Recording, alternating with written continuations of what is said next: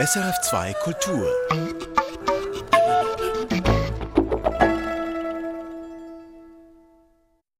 Musik für einen Gast. Am Mikrofon ist Eva Oertle und bei mir im Studio ist heute Dina König, ausgebildete Sängerin, die als Konzert- und Opernsängerin tätig gewesen ist, bis Corona kam und die jetzt seit gut einem Jahr als Tramfahrerin in Basel ist. Dina König, Sängerin und Tramfahrerin, die beiden Berufe scheinen sehr weit voneinander entfernt zu sein. Gibt es Gemeinsamkeiten? Hm, ich würde sagen, unglaublich wenig tatsächlich. Aber ich denke, eine Spontanität oder eine spontane Reaktionsfähigkeit und die Selbstständigkeit. Die einzigen zwei Punkte, die ich für beide Berufe gleich sagen würde oder eine Verbindung herstellen würde. Vielleicht auch die Konzentration? Ja, obwohl die Konzentration ist doch anders, weil ich habe das Gefühl, in einem Konzert es ist oft so punktuell oder auf eine lange Dauer her gesehen. Und bei der Tram ist es natürlich acht Stunden an einem Tag meistens mit Pause. Und man muss dauernd konzentriert sein. Also man ist vielleicht nicht immer gefordert, weil es gibt Situationen, okay, dann ist es ein bisschen entspannter, wenn man gerade aus Basel rausfährt. Aber grundsätzlich muss die Konzentration einfach immer da sein. Wie sieht ein normaler Arbeitstag bei Ihnen als Tramfahrerin aus? Es kommt darauf an, also es gibt vier Schichten, Frühschicht, Früh, Mittel, Mittelspät und Spät. Auch an den Wochenenden ist tatsächlich ein 24-Stunden-Rhythmus, wenn die Tram auch tatsächlich durch die Nacht fährt. Die Nachtnetzlinie, die bin ich bis jetzt noch nicht gefahren, aber in zwei Wochen habe ich Premiere. Glaube ich, sie ist in meinem Dienstplan eingeteilt, das erste Mal, die Nachtnetzlinie. Ich bin sehr gespannt. Aber sonst der Alltag ist eigentlich sehr gut organisiert und sehr überschaubar, wie jetzt zum Beispiel am Freitag. Ich weiß, ich habe mittelfrüh, das bedeutet, ich fange circa um 8 Uhr morgens an und kommt darauf an, wie lange ich Pause habe, bin ich dann auch so gegen 16, 17 Uhr fertig. Ich weiß, in meinem Dienstplan steht die Tram, also welche Linie, welche Nummer, wo ich die Tram übernehme oder ob ich sie aus einem Depot rausfahre, wann ich in die Pause kann, wann ich dementsprechend auch aushabe, wir haben unser Diensttablet. Ich denke, die BVB hat auch circa vor zwei Jahren alles elektronisiert oder ist mehr elektro elektronischer geworden. Viele haben ein Arbeitstablet bekommen. Vorher war alles in Papierform und in der Fahrordnung. Jetzt ist das digital und eben das Tablet erleichtert uns vieles. Einfach mal schnell reingeschaut und ab zum Dienst.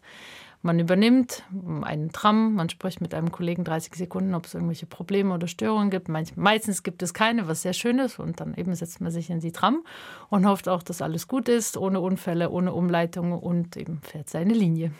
Hören Sie manchmal Musik, wenn Sie am Steuer sind? Noch nicht. Also soweit ich weiß, bis vor kurzem war das vom Betrieb auch verboten für die ähm, Mitarbeitenden aus sicherheitstechnischen Gründen. Ich denke, es hat sich gerade seit einem Jahr geändert, dass jetzt die Tramfahrer Musik hören dürfen. Auch äh, Radio, soweit ich weiß, nur in den bestimmten Stoßzeiten sollte man das vermeiden. Soweit ich weiß, glaube ich, zwischen 7 und 9 Uhr und zwischen 16 und 18 Uhr, weil man einfach weiß, okay, es ist so viel los in der Stadt und das ist einfach ein Ablenkungsfaktor. Und ich bin jetzt noch bis Anfang März im Probejahr und im Probejahr dürfen wir das auch noch nicht. Aber danach, wenn ich das Probejahr hoffentlich bestehe, was bis jetzt so aussieht, dann freue ich mich auch ein bisschen Musik hören zu dürfen im Führerstand. Und welche Musik werden Sie da hören? Hm, verschiedenes, aber ich denke vor allem Jazz, Soul, äh, RB, ein bisschen Pop wahrscheinlich auch. Ja, bei Ihrer Musikauswahl ist mir eben auch aufgefallen, dass darunter nur ein einziges klassisches Stück ist, ein Klavierstück von Claude Debussy, aber zum Beispiel gar keine Renaissance- oder Barockmusik, die Sie als Sängerin oft gesungen haben. Warum? Ja, ich habe schon als kleines Kind angefangen mit Musik hören und eben durch das Radio und CDs war das sehr präsent, aber meine Liebe ging doch eigentlich mehr zu moderner Musik oder Unterhaltungsmusik, wie man sie nennt, sei es Pop, sei es Jazz, sei es Musik. Ich hatte eine große Liebe für, für Musicals, habe ich eigentlich immer noch. Und mit der klassischen Musik habe ich auch gehört, aber zum größten Teil, ich habe gemerkt, ich habe klassische Musik oder Renaissance-Musik oder Mittelalter-Musik eigentlich viel lieber gemacht als gehört. Ich hätte viel mehr Spaß am Machen anstatt am Hören. Ihr erster Musikwunsch, Lily Was Here. Was verbindet sie mit diesem Stück? Also ich bin eigentlich, durch, da ich ein großer Jazz-Fan bin, eigentlich auch ein großer Fan des Saxophon. Und eben Candy Dulfer, die in diesem Lied spielt, das war vor pff, locker wahrscheinlich vor 30 Jahren. Das ist eigentlich gar nicht meine Zeit. Aber ja, ich finde, sie spielt das Instrument einfach super. Und vor allem, soweit ich weiß, hat meine Mutter gesagt, das war eines der ersten Lieder, die ich als kleines Kind überhaupt gehört habe, die mal in Kasachstan liefen im Radio oder im TV. Und ich habe mich irgendwie immer riesig gefreut und habe gesagt, Mama, ich will dieses Lied mit so Gitarre und wo die Frau das Dudu spielt, also so quasi das Saxophon, weil ich das eigentlich damals gar nicht wusste. Aber ich habe die Musik einfach immer gern gehört und dieses Lied, immer wenn es im Radio kam, bis, bis wahrscheinlich bis ich 20 war, wusste ich nicht mehr genau, von wem das ist, bis ich dann im Internet wirklich recherchieren konnte. Und jetzt auch zu meinem 30. Geburtstag Letztes Jahr im Dezember bin ich auf ein Konzert von Candy Dalfer gegangen, die gerade eben in Solothurn war, wieder nach Corona. Und das war irgendwie ein unglaublich cooles Erlebnis, sie mal live zu sehen. Und eben, und dann auch dieses Lied hat sie dann natürlich so. Das ist ein großes Paradestück von ihr und das hat sie gespielt. Und ja, das war einfach mega cool. Ich finde es einfach super.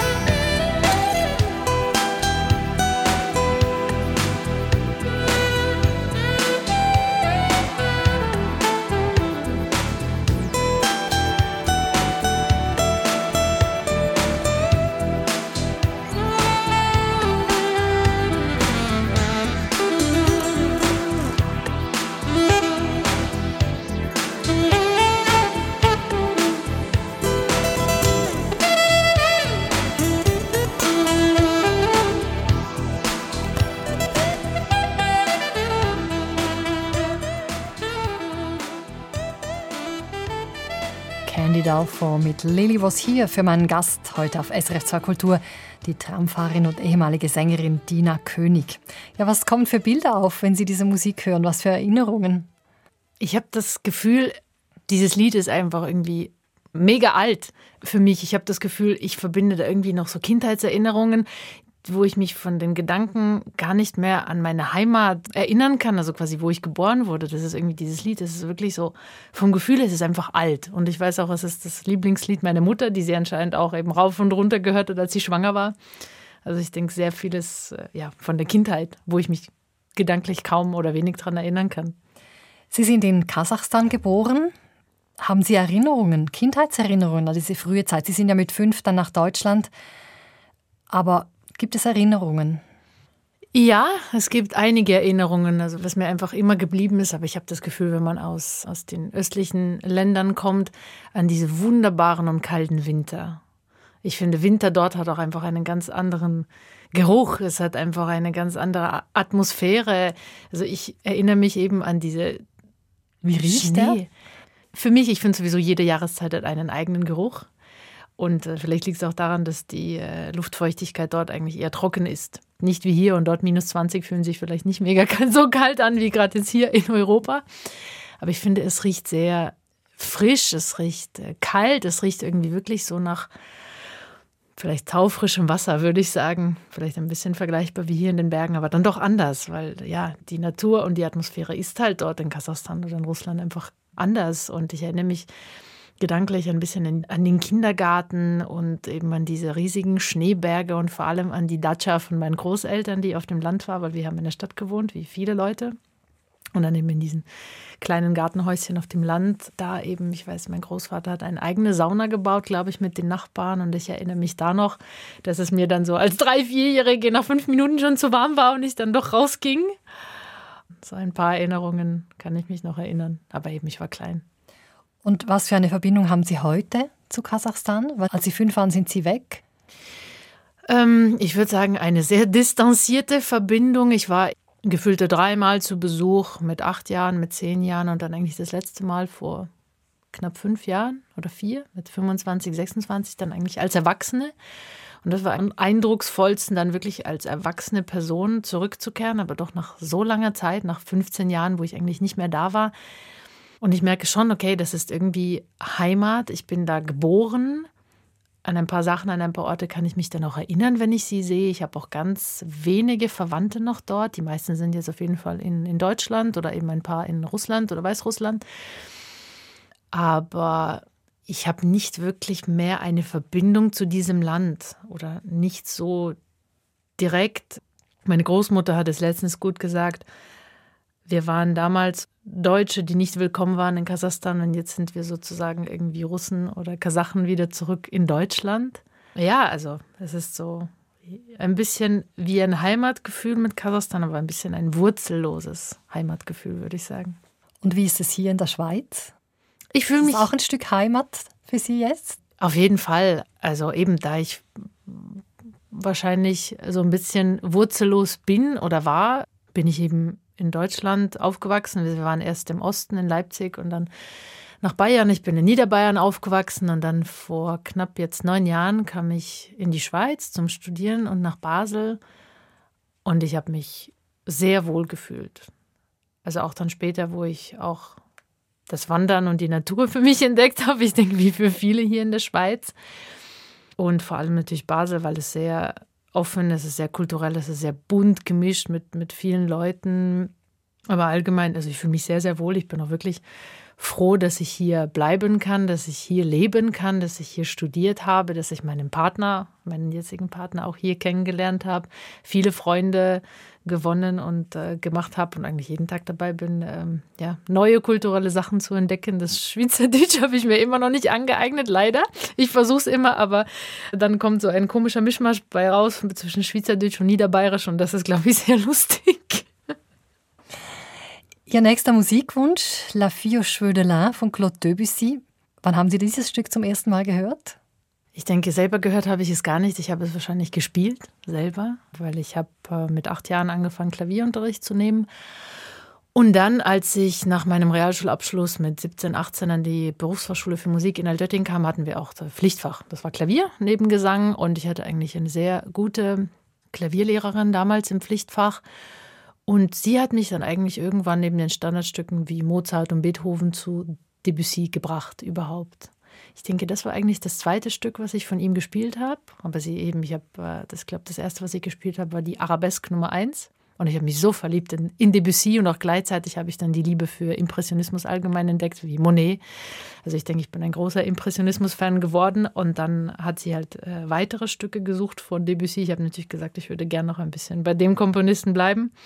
Claire de Lune war natürlich auch dabei, aber dieses kleine, aber doch so schöne und subtile Stück fand ich so schön.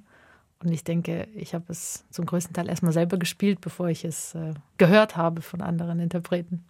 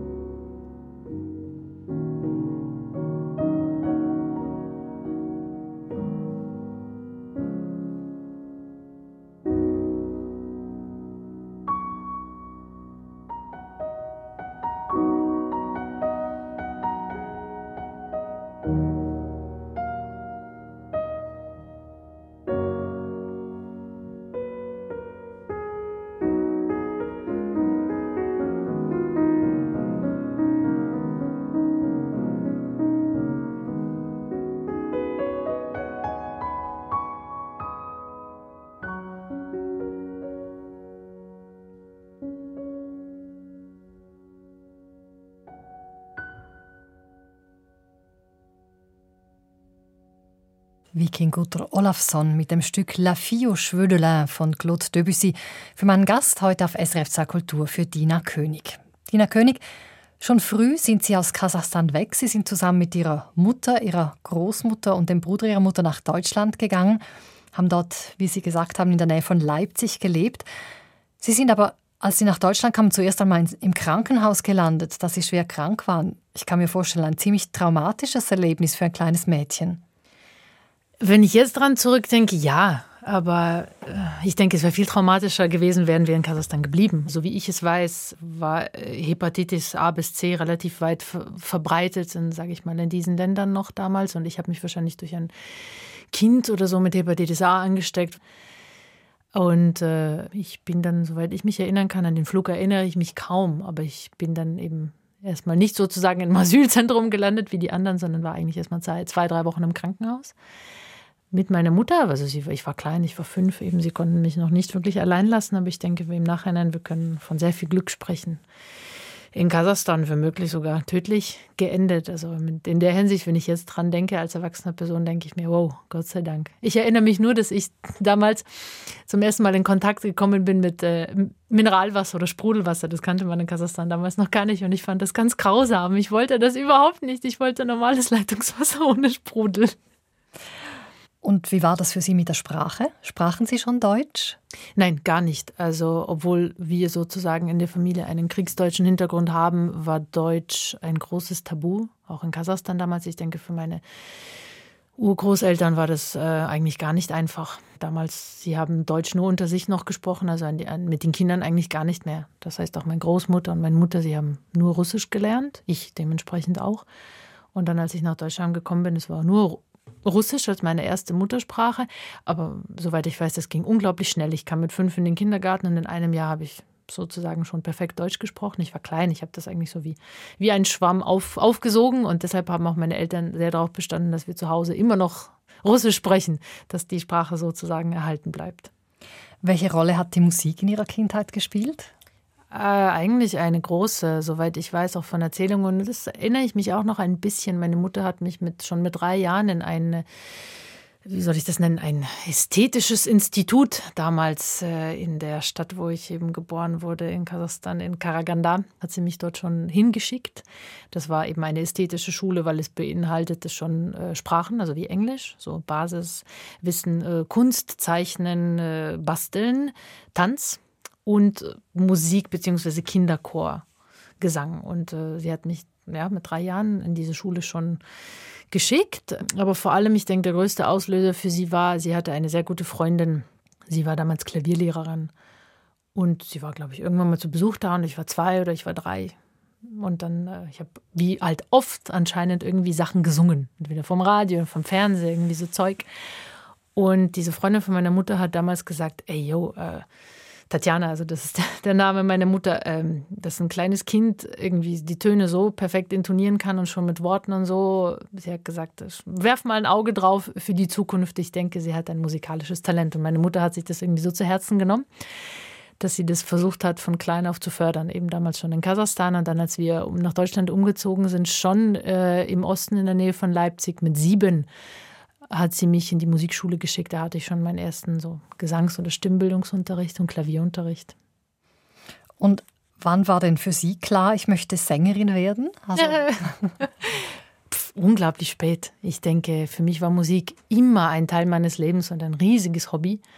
Aber dass ich sage, wow, Sängerin, ich denke, das kam extrem spät, eigentlich wahrscheinlich mit 18 oder 19, als ich schon in der Berufsfachschule für Musik war und das Singen irgendwie dann richtig angepackt habe und dann überhaupt über professionelle Sängerinnen, Opernsängerinnen erfahren habe und dann auch durch meine damalige Lehrerin, da habe ich mir gedacht, wow, okay, das könnte aber auch ein, ein Job sein für die Zukunft. Sie haben dann wirklich klassischen Gesang studiert, sind aber noch während dem Studium schwanger geworden, haben ein Kind bekommen, das Sie auch allein aufgezogen haben. Sie waren 19 damals, also eigentlich noch ganz am Anfang des Studiums. Wie war das für Sie, plötzlich Mutter zu sein? Also es war eigentlich nicht im Studium, sondern Vorstudium. Das war eigentlich sozusagen noch in meiner Ausbildung an der Berufsfachschule für Musik. Das ist ja sozusagen, man kann es nicht wirklich ein Studium nennen. Also es war vor der eigentlichen Hochschule. Ja, also es war ungeplant, wie viele Sachen im Leben, äh, Sachen im Leben manchmal passieren. Und äh, ich muss sagen, ich habe auch zwei Wochen erstmal überlegt, ja, was mache ich denn? Weil mit 19 ist es ähm, ja, also das wird auch von der Gesellschaft nicht gern gesehen. Und äh, ja, also für mich war es auch erstmal ein Schock, muss ich sagen. Aber nach zwei Wochen habe ich einfach gesehen, okay, ähm, ich möchte, sage ich mal, diesen Schritt wagen und vor allem, sage ich mal, dieses Geschenk doch behalten. Das habe ich dann auch gemacht äh, und äh, mit einer großen Unterstützung von vor allem Familie und von Freunden.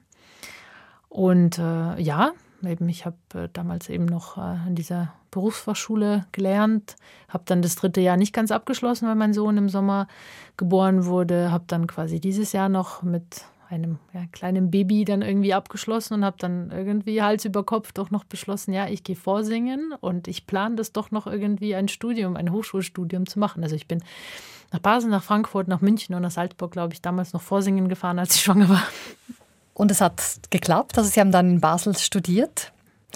Was hatten Sie für eine Vision von diesem Beruf Sängerin? Erstmal, ich glaube keine. Es war irgendwie so eine Vision, aber sie war so wahrscheinlich ein bisschen vernebelt oder einfach noch zu geblendet. Ich weiß nicht, das war dann einfach so, okay, ich gehe jetzt erstmal studieren und ich gehe äh, Gesang studieren und dann schaue ich überhaupt erstmal, ob das klappt. Also ich habe natürlich schon eher größere Namen gekannt aus der modernen Szene, eher wie Mariana Lipovcek, äh, natürlich Ann-Sophie von Otter. Ich war ein großer Fan dann, als ich tatsächlich angefangen habe, viel klassischen Gesang zu hören. Natürlich auch eher Stimmen in, in meiner Lage, also Mezzosopranistinnen oder Altistinnen, auch wie Agnes Balzer Und ich dachte mir, wow, okay, also aber das schaffen wahrscheinlich eher wenige tatsächlich dann auf solchen Weltbühnen zu singen und natürlich mit solchen Stimmen. Also ich war ein Riesenfan, aber ich wusste, ich werde nie an jemanden wie an Sophie von Otter rankommen. Was konnten Sie verwirklichen von, von diesem Traum? Also ich muss sagen, tatsächlich überhaupt an Orten wie im Theater Basel oder in der Philharmonie in Paris zu singen oder überhaupt in der Berliner Philharmonie und das tatsächlich als Solistin. Also für mich, ich weiß nicht, ich hätte mir das nicht wirklich damals, als ich so angefangen habe in der Skola, träumen lassen. Wirklich nicht. Also eben, dass ich mal als Solistin in der Berliner Philharmonie stehe und die Matthäus-Passion von Bach singe, was ich persönlich eh eins der gesanglich schwierigsten Stücke von, von Bach finde, egal für, für, für welche Stimmlage. Also ich war dann wirklich äh, stolz, aber ich denke, ich war auch ein bisschen paff, weil ich, ich denke, ich war nicht so, dass ich mir im Kopf dachte, ah ja, ja, irgendwann singe ich in der Berliner Philharmonie. Ich habe Ihnen etwas mitgebracht. Da singen Sie auch Bach.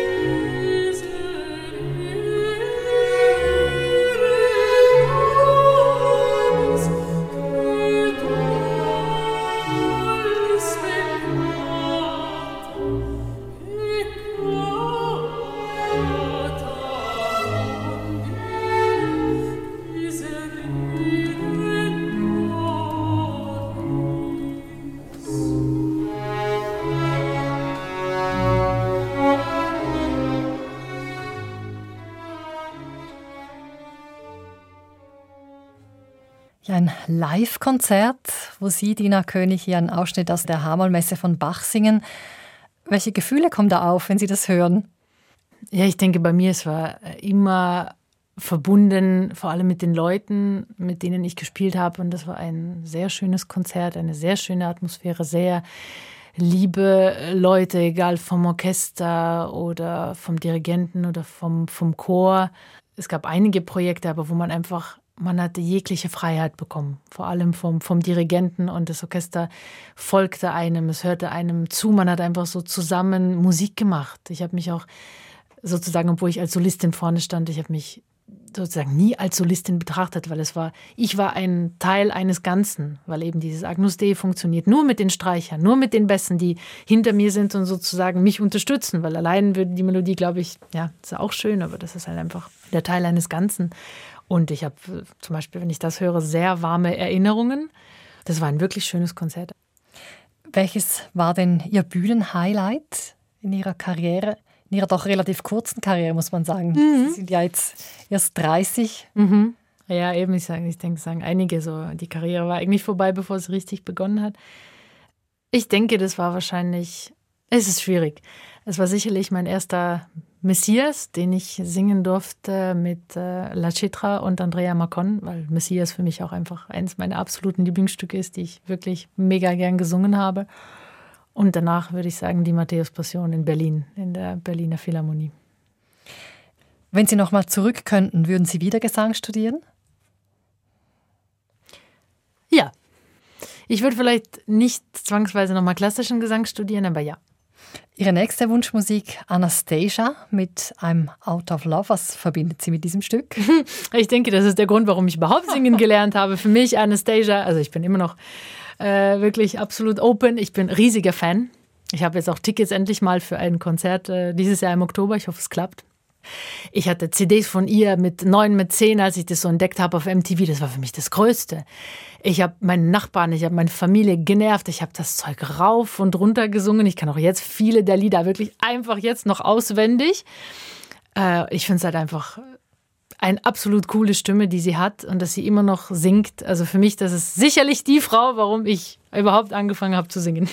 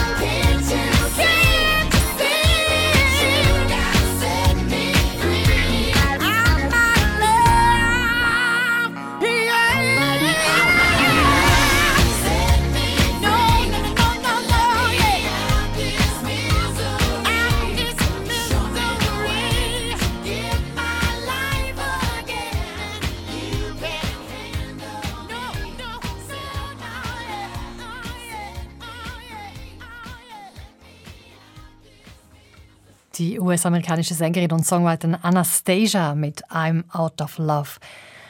I don't feel safe, I have to pray, singt sie am Schluss. Was hilft Ihnen, wenn es schwierig wird, Dina König? Greifen Sie mal manchmal auch zum Gebet? Ich denke, ich greife vor allem zum Sport. Wenn es manchmal wirklich schwierig wird, ich habe das Gefühl, dann muss ich erstmal den Kopf frei kriegen oder mich bewegen oder erstmal raus und äh, ja, ich denke, das ist für mich ein Mittel, um stressig, es war glaube ich schon immer, um stressige Situationen bewältigen zu können, Sport. Die Corona-Zeit, die war und ist für viele Künstler sehr schwierig. Sie kämpfen ums finanzielle Überleben. Sie, Dina König, Sie haben vorher gesagt, Sie haben eigentlich schon in der Berliner Philharmonie gesungen. Ihre Karriere war gerade so am Aufblühen und da haben Sie aber wirklich während Corona beschlossen, einen anderen Job zu suchen und das Singen ganz aufzugeben. Warum? Ja, wie ich bei vielen Leuten sage, Corona war sicherlich der zeitliche Auslöser, aber nicht der Grund. Wahrscheinlich fünf Monate vor Corona oder so. Ich denke, das war der Auslöser. Ich kam von einem Projekt nach Hause ich hatte das Gefühl, das war alles mies. Die Musik war mies, die Leute waren mies, der Dirigent war mies, die Bezahlung war mies. Ich weiß nicht, irgendwie alles war mies. Und ich kam nach Hause und ich habe wirklich gemerkt, wow, ich war leicht depressiv. Und ich habe mir gedacht, okay, so kann das nicht weitergehen. Oder wenn ich mir gedacht habe, wenn ich mir diesen Job sozusagen antun muss, bis ich 60 bin, das war eine Horrorvorstellung, weil es gab viele, viele Projekte und viele Konzerte, die ich absolut genial fand und die mir für immer in meinem Herzen bleiben, aber auch genauso viele, wo ich mir denke, da habe ich Zeit, Energie, Tränen irgendwie rein investiert und war dann eigentlich weg von zu Hause von meinem Sohn, wo ich mir dachte, also das ist es nicht wert und leider, ich war nicht in der Lage, mir die Konzerte auszusuchen, finanziell. Ich musste halt, sage ich mal, das Gute und das weniger Gute nehmen, also um einfach finanziell dann einfach über, über die Runden zu kommen oder einfach damit es reicht. Und äh, ich habe auch einen pädagogischen Master gemacht, weil ich dachte, okay, vielleicht habe ich ja dann eine Möglichkeit auf eine Musikschulstelle und dass ich vielleicht danach das kombinieren kann mit Unterrichten und äh, dementsprechend eben dann vielleicht die Projekte machen, die mir wirklich am Herzen liegen, wie es ja einige Kollegen auch das Glück hatten, machen zu können. Aber es hat sich auch von der pädagogischen Seite leider nichts ergeben und dann eben kam Corona und ich denke, es war nicht nur für mich, sondern für viele auf dieser Welt einfach unglaublich schwierig. Und ich habe halt einfach gesehen, ich habe nicht die Möglichkeit zu warten. Wahrscheinlich mit mir selber nicht, vor allem finanziell nicht und mit dieser Situation nicht. Und ich habe einfach da beschlossen, genau in diesem Zeitpunkt, dann, was war das, März, April 2020, okay, jetzt, jetzt muss ich einfach was tun. Und etwas ändern, vor allem einfach in dieser Jobsituation, weil sozusagen 2020, das wäre ein grandioses Jahr gewesen mit so vielen unglaublich guten Projekten für Sachen, auf die ich wahrscheinlich schon mein ganzes Studium drauf hingearbeitet habe. Und wie für viele Personen, es war halt einfach von einem Tag auf den anderen weg. Ich hatte so ein bisschen auch die Hoffnung verloren, weil ich dachte, oh, okay, auf was soll ich jetzt hoffen und warten? Und ich kann nicht warten. Ich kann nicht warten, bis ich eventuell Glück habe auf eine Musikschulstelle. Ich kann nicht warten, bis und ob und wann überhaupt die Konzerte zurückkommen und vor allem finanziell. Und dann dachte ich mir, okay, jetzt ist der Zeitpunkt, etwas zu ändern. Und warum so radikal? Also hätten Sie sich nicht vorstellen können, zwei Sachen nebeneinander zu machen? Ja, ich denke, das liegt sehr an der Person, die ich bin. Manchmal ist es gar nicht so gut, manchmal ist es sicherlich auch positiv. Ich lerne auch viel dazu, vor allem in dieser Situation. Ich habe gelernt, ich bin ein Mensch, ein bisschen schwarz und weiß. Und manchmal auch, um mit Sachen besser klar werden zu können, auch vielleicht damals, so wie ich mein Leben erlebt habe, so dieser enorme Bruch, wie ich aus der Heimat weg bin, dann auch später. Es gab so wie einige enorme Brüche, dass ich, glaube ich, mit radikalen Brüchen besser umgehen kann als mit fließenden Übergängen. Und ich habe halt einfach bei Corona gesagt, okay, ich, äh, ich bin unfroh und äh, ich möchte das ändern. Zack, jetzt. Und es war ja nicht von einem Tag auf den anderen. Ich hatte ja praktisch ein Jahr Zeit, dann auch tatsächlich rauszugehen aus diesem Musikerberuf. Also bis ich tatsächlich bei, bei der BVB anfangen konnte, das war ja ein Jahr eben. Das war im März 2021 habe ich erst angefangen. Das heißt, bis dahin habe ich dann doch irgendwie noch gehofft, gebankt, gewartet und geschaut, wie die ganze Situation sich entwickelt und natürlich doch auch bis zum sozusagen letzten, wie es Corona erlaubt hat, noch Musik gemacht. Aber ich denke, für mich war es so einfach leichter und besser, tatsächlich so extrem einen Wechsel zu machen. Wie hat Ihr Umfeld reagiert, als Sie gesagt haben, ich werde jetzt Tramfahrerin? Hm, sehr unterschiedlich. Die einen waren fassungslos, die anderen konnten es sehr gut verstehen, die anderen fanden es sehr mutig, andere eben eher negativ, so quasi, ja, ich weiß nicht, wie kann ich so viele Jahre und so viel Fleiß und irgendwie alles eben so auf einmal so einfach wegschmeißen und weggehen und sozusagen keine Hoffnung und in den Musikerberuf gehen. Also da gab es absolut verschiedene Reaktionen. Ihre Mutter, wie hat sie reagiert? Ich denke, von der Zukunftsperspektive Und auch von der Perspektive eines äh, stabilen Jobs war sie natürlich froh, aber ich denke, für sie war es dann doch auch schade, tatsächlich all diese Jahre sozusagen vielleicht dann einfach so wie beiseite zu stellen oder vielleicht wegzuschmeißen. Ich weiß nicht, ich denke, vielleicht hofft sie immer noch, dass ich irgendwann tatsächlich zurück kann oder diesen Beruf noch quasi mit dem Tramfahren kombinieren kann. Ich denke, es war nicht mega einfach für meine Mutter oder wahrscheinlich für die ganze Familie nicht. Jetzt sind Sie Tramfahrerin und jetzt plötzlich sind wirklich viele Medien auf Sie zugekommen. Ich habe gesehen, sogar die Frankfurter Allgemeine Zeitung hat berichtet, selten, dass man als Sängerin so viel mediale Aufmerksamkeit erhält. Ist das ein bisschen Ironie des Schicksals, dass jetzt plötzlich alle kommen? Ja, ich denke mir auch, okay, das ist die, die Ironie des, des Schicksals vorher sozusagen, äh, war es einfach absolut unwichtig und uninteressant, wer ich bin, vor allem als Sängerin. Und jetzt plötzlich, da ich den Beruf gewechselt habe, ist es jetzt, oh, die Sängerin fährt Tram wo ich mir dann schon manchmal denke, okay, was, vorher war ich nicht gut oder nicht interessant genug. Aber ähm, ja, gut. Ich meine, äh, ich hatte da in, in, meinem Wechsel, in meiner Geschichte nichts zu verstecken und war dann auch eigentlich sehr, wie soll ich sagen, dankbar und froh, dass ja die Medien oder auch die, das Publikum diese Geschichte überhaupt interessiert und sie das hören möchten. Fehlt Ihnen das Singen manchmal, auch der Auftritt vor Publikum?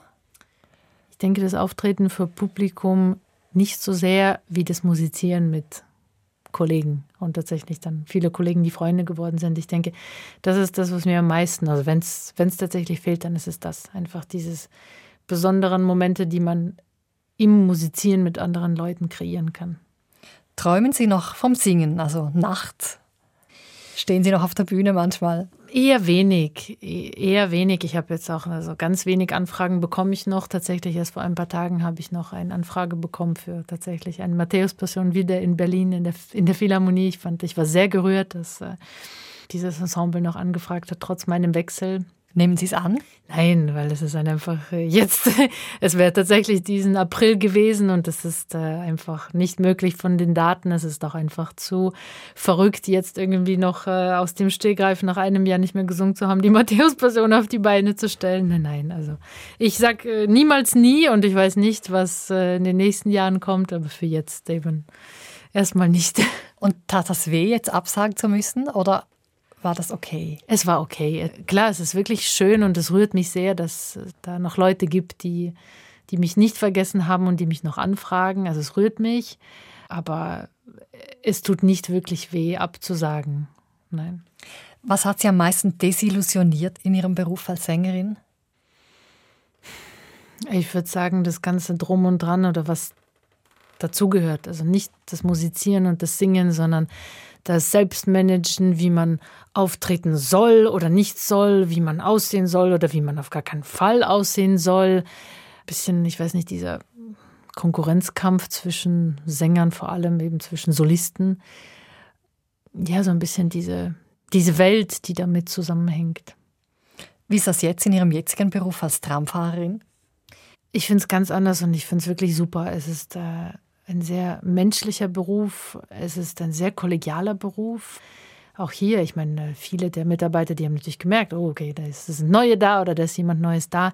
Und die sind alle hilfsbereit und die sind alle nett und die fragen und die sind alle sehr interessiert. Und ähm, ich finde es super. Hier gibt es kein, wie soll ich sagen, kein Ego. So, ah, du bist auch eben Sängerin, ja, dann rede ich nicht mit dir. So ein bisschen blöd gesagt, wie, wie damals. Ich weiß nicht, man ist halt man, man macht alle das Gleiche, man ist kollegial und ich finde es einfach, also die, die, die Stimmung ist einfach normal, menschlich und herzlich. Ich finde es nicht umsonst, wenn Leute sagen, die BVB ist tatsächlich doch wie eine große Familie, also tatsächlich wie eine Tram-Familie.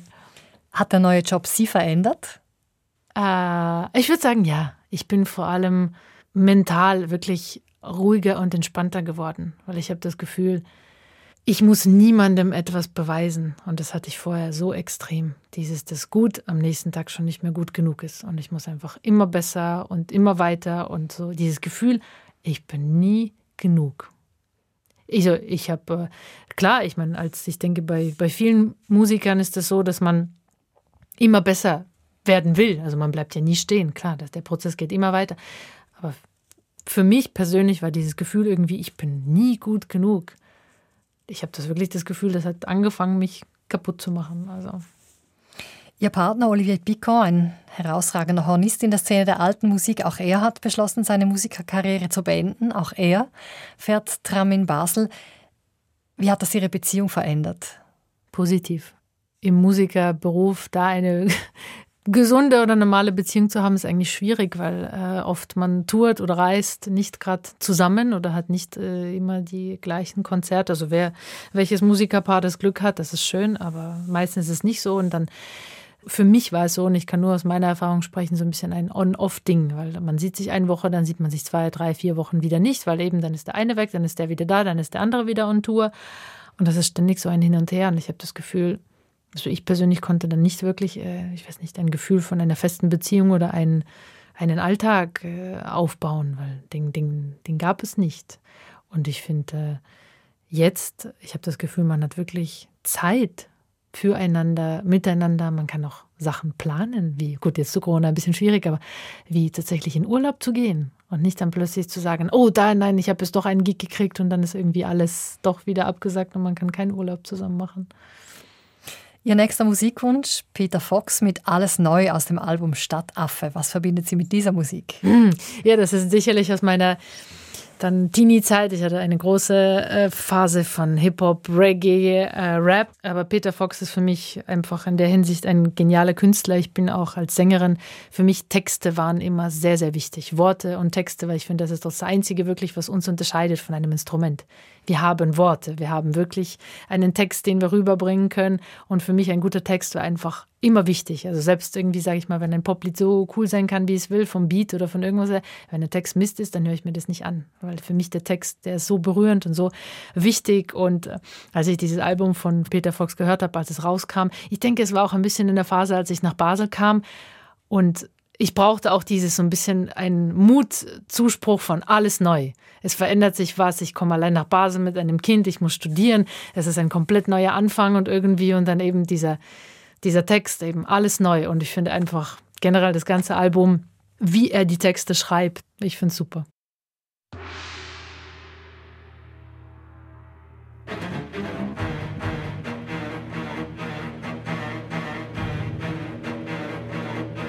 Ich verbrenn mein Studio, schnupfe die Asche wie Koks. Ich erschlag meinen Goldfisch, vergrab ihn im Hof. Ich jag meine Bude hoch, alles was ich hab, lass ich los. Uh, mein altes Leben schmeckt wie ein labriger Toast. Brat mir ein Prachtsteak, Peter kocht jetzt feinstes Fleisch. Bin das Update, Peter Fox 1.1. Ich will abshaken, feiern, doch mein Teich ist zu klein. Wir wechseln neue Reihe, Beißer wie beim weißen Hai. Gewachsen gedopt, poliert, nagelneue Zähne. Ich bin euphorisiert und habe teure Pläne. Ich kaufe mir Baumaschinen, Bagger und Walzen und Kräne. Stürze mich auf Berlin und drück auf die Sirene. Ich baue schöne Boxentürme, besser massieren eure Seele. Ich bin die Abrissbirne für die deutsche Szene. Hey! Alles glänzt, so schön your face.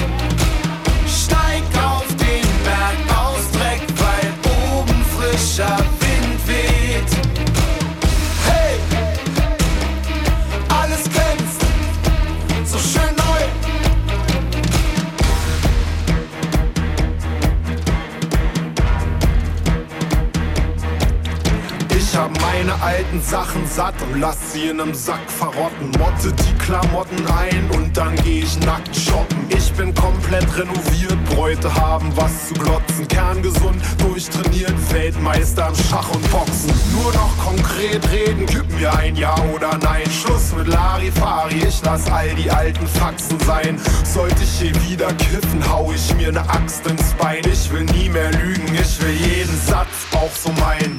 Mir platzt der Kopf, alles muss sich verändern.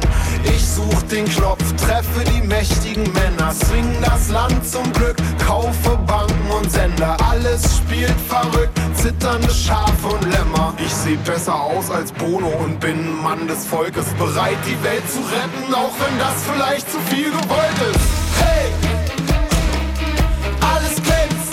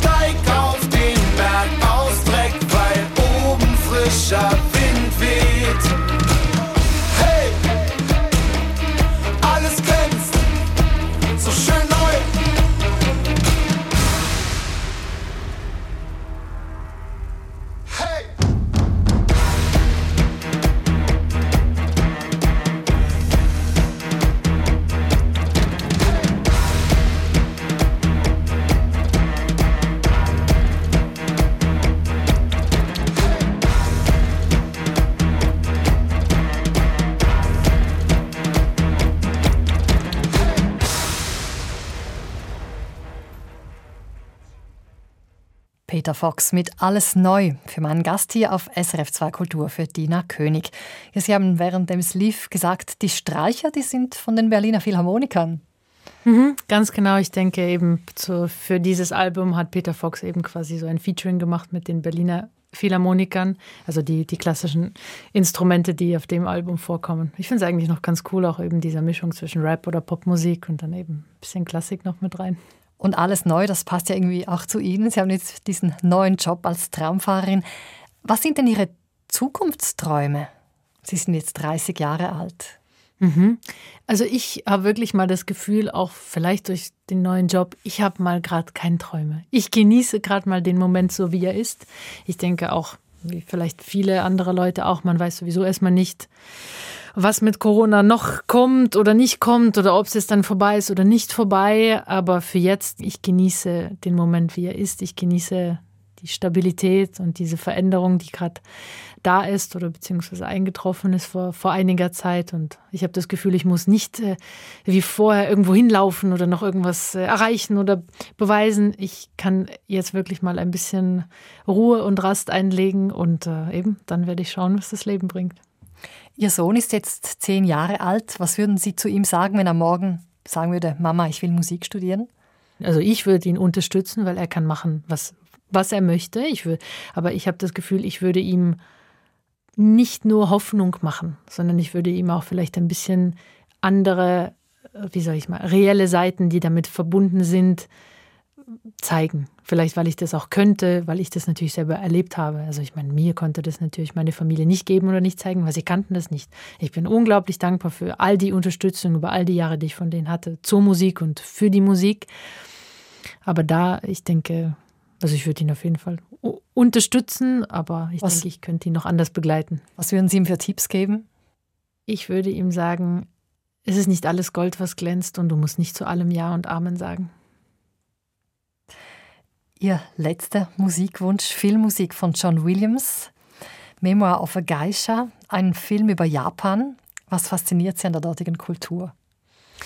Ich denke, das ist vielleicht ein bisschen banal, aber ich hatte schon mit, äh, ja, mit 8, 9, ich war ein riesen Manga- und Anime-Fan und äh, wer es noch kennt, Sailor Moon, das war absolut mein Lieblingsding und ich meine, der Film geht ja eben um eine Geisha oder um die Kultur der, der Geishas damals in, in Japan und ich fand das irgendwie unglaublich schön. Ich fand diese, also diese Kimonos schön. Ich fand auch asiatische Frauen oder japanische Frauen sehr schön. Dieser, dieser Typ mit den langen schwarzen Haaren. Ich habe Filme geguckt, auch dann eben irgendwann später das Essen. Also ich finde auch das Essen einfach grandios. Ich würde sehr gern mal nach Japan gehen. Bisher hat es sich noch gar nicht ergeben. Aber dieser Film, ich finde ihn sehr berührend, sehr schön, auch mit einem meiner Lieblingsschauspielerinnen, äh, Zhang Zi. Und klar, John Williams kennt unglaublich viele Leute von der Filmmusik her und der ist immer grandios. Aber ich finde für diesen Film, und es ist einfach nochmal besonders und nochmal vielleicht eben an die asiatische Musikkultur ein bisschen angelehnt, aber doch verbunden mit einem klassischen amerikanischen Orchester. Also ich finde es einfach eine grandiose Filmmusik, aber vor allem dieser Titel Becoming a Geisha, ich finde das ein unglaublich wunderschöner und besonderer Moment im Film. Also den Film kann ich wirklich jedem ans Herz legen.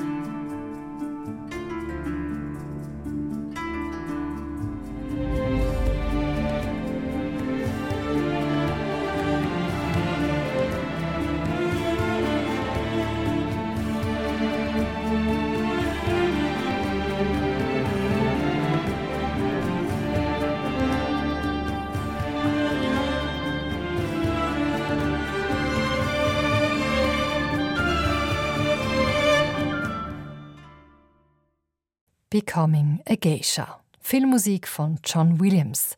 Der letzte Musikwunsch von Dina König. Die ehemalige Sängerin und jetzige Tramfahrerin war heute mein Gast hier auf SRF 2 Kultur. Sie können unser Gespräch jederzeit nachhören unter saf.ch-audio. Mein Name Eva Oertle. Erfahren Sie mehr über unsere Sendungen auf unserer Homepage srf.ch-kultur.